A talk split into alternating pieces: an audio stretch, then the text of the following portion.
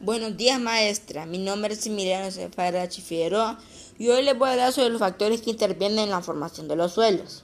Les voy a hablar sobre los conceptos de, los factores que intervienen en la formación de los suelos.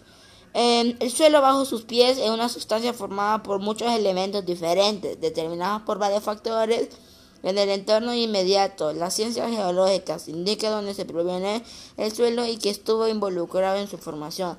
Es debido a es debido a una gran a, gran tiempo de que se forman los suelos em, y, y, gran cantidad de, de, tierra que se acumula o la roca madre que hasta abajo de la tierra debido a una gran acumulación que hay en la tierra y la expulsión de la, y la expulsión del agua como las plantas o, los árboles.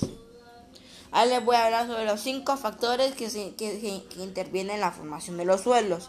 Y esos cinco factores son la roca madre, que la roca madre disgregada constituye la mayor parte del suelo. Es debido a que la roca madre eh, eh, sostiene eh, las raíces de las árboles, de las plantas, de arbustos y también en la roca madre es la capa más fuerte que, que la capa más profunda y más fuerte que hay en la tierra. El relieve o topografía. Eh, esto es debido a, que los relieves son, o sea, que la tierra de abajo, eh, que las montañas se inclinen para atrás o para adelante.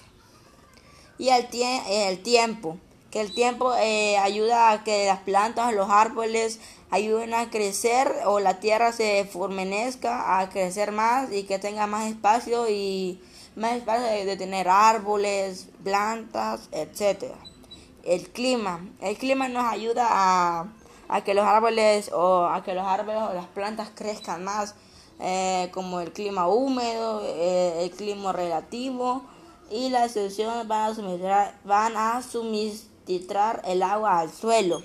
O sea que el clima nos ayuda a que, por ejemplo, si hay una tormenta de mucha lluvia, en, las raíces de los árboles o la tierra eh, esa agua y la expulsa a un lugar, a, expulsa a otro lugar debido a la gran em, a la gran fermentación de agua que existe y las temperaturas que las temperaturas nos ayudan a, a medir el clima de como de las comidas o frutas, como las verduras que en el suelo, eh, eh, las temperaturas ayudan a que las, las frutas o verduras eh, crezcan más y sean, y sean más grandes o que tengan más minerales adentro de, esas frutas.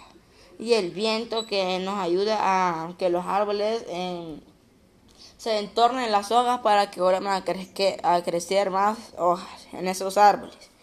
Ahora voy a hablar sobre eh, algunos unos tres factores que intervienen en la formación de los suelos, que son eh, el, aire y el calor, el frío y la lluvia que descompone su demoración en las rocas. Eh, es debido a, grandes cantidades de rocas como la roca madre, que, hay, que, es la capa más interna que hay en la Tierra, y el aire el calor, o sea que la Tierra absorbe ese aire de calor y frío o las lluvias que descomponen como gotas de agua o y que descomponen en las rocas. La naturaleza de la roca madre. Como les dije, que la roca madre es la capa más fuerte y la, la, roca madre es como la, es la, es la, mayor, es la capa principal que hay, es la capa más profunda que hay en la tierra. Es debido a, gran, a grandes cantidades de roca, a grandes cantidades de roca que hay en la, en la tierra o arena y em, la vegetación.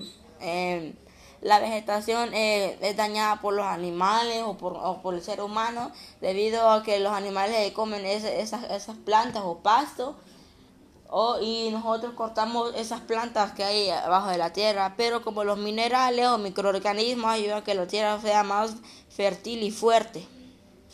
Y ahora les voy a hablar sobre los usos de, de la formación de la suelo, que son tres. El número uno es contener suficientes partículas pequeñas como arcilla, limo para que retenga la humedad alrededor de las raíces de las plantas. El número dos es contener las partículas mayores como la arena y grava que le dan porosidad al fin de que las raíces reciban aire y que puedan drenar el exceso de agua. Y el número 3 que es poseer elementos químicos como calcio, fósforo, potasio y nitrógeno necesarios para la nutrición de las plantas. Y ahora les voy a hablar sobre eh, un consejo de la formación de los suelos que son que el mejor suelo para la agricultura es aquel que tiene una profundidad de 50 centímetros, por lo menos que contiene bastante material orgánica, lo cual conoce por su calor oscuro y por su suavidad al tomarla en las manos, en, la, en tomar en las manos, que es como la tierra negra que ayuda a fortalecer más las plantas y, y, la, y, los árboles. O sea que es como abono o tierra negra que ayuda más a fortalecer todo, todo como arbustos, plantas, árboles, em, cactus, etc. Y bueno, este fue mi podcast. Espero que les haya gustado y muchas gracias por prestarme atención. Eh, gracias.